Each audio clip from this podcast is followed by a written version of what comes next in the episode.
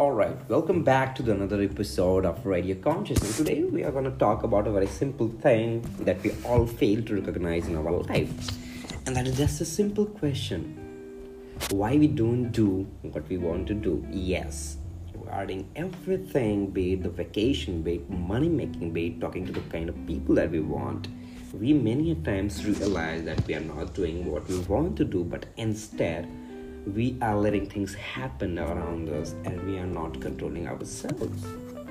And it's a simple logic and a common sense that majority of us beings are into the life in a way in which the mental orientation the place that we are in is not being liked by us. And the question can be raised by any critical mind why do we end up or why we don't do things that we like? Because likeliness is in every being.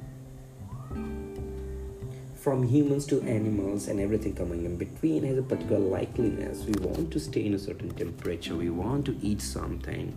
We have an appetite. We have an aspiration regarding any particular thing done in a particular way.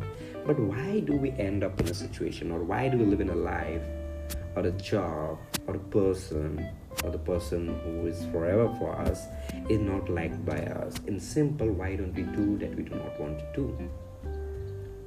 The answer to the question is very fundamental. That is the only case where this can be possible is related with the value system. We do things to create a value. We do not do things because we have a notion of ambiguity for the value of things that we like because feeling of likeliness comes with this agenda of having fun. And the way we relate our fun is generally not in tandem with the values. Just let's just take a very vague example of drinking. We do it. We like it a lot. We want to do it a lot.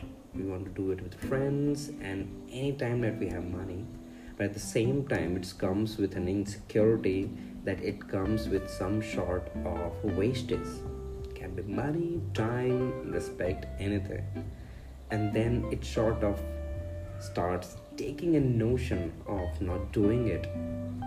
And with the same algorithm of this couple of value system and fun and the overall negativity is applied to other things that we like. Just an example.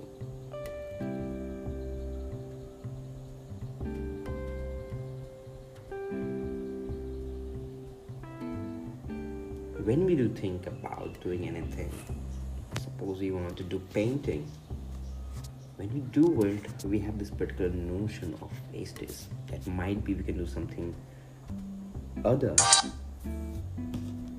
which can get us more value in terms of the time that we're spending or in terms of money that we are gonna get. But the notion of fun with paint is in synchronization with the notion of drinking having the same amount of fun and hence it contradicts between the fun and value and when you get out of the zone and alter the things that we want to do for living which essentially is non-compromisable value addition where we keep our fun and likeliness apart and take it as a separate thing that we want to do and the things that we have to do to get the simple value in terms of money. But the fact is, the value created by doing the things that we like will be eventually making plethora of values because the things that brings us fun and joy makes us interact with other people in a fun and joyous manner. And when that happens over the period of time there's inception of demand for that particular value to other people non-hesitatingly which eventually leads the bribe of value of money for the task done and is asked by us to do for them and hence leads to the genesis of a sweet loving relationship which becomes a business in no time and we end up having the thing that we want to do the money that we want and the respect that we get overall having a good simple life. That's all. So this is the podcast for five minutes. I'll see you soon in other episodes. Till then have a good conscious be all aware about the environment respect people don't kill animals and just take care of the environment around you thank you Tara. Bye bye.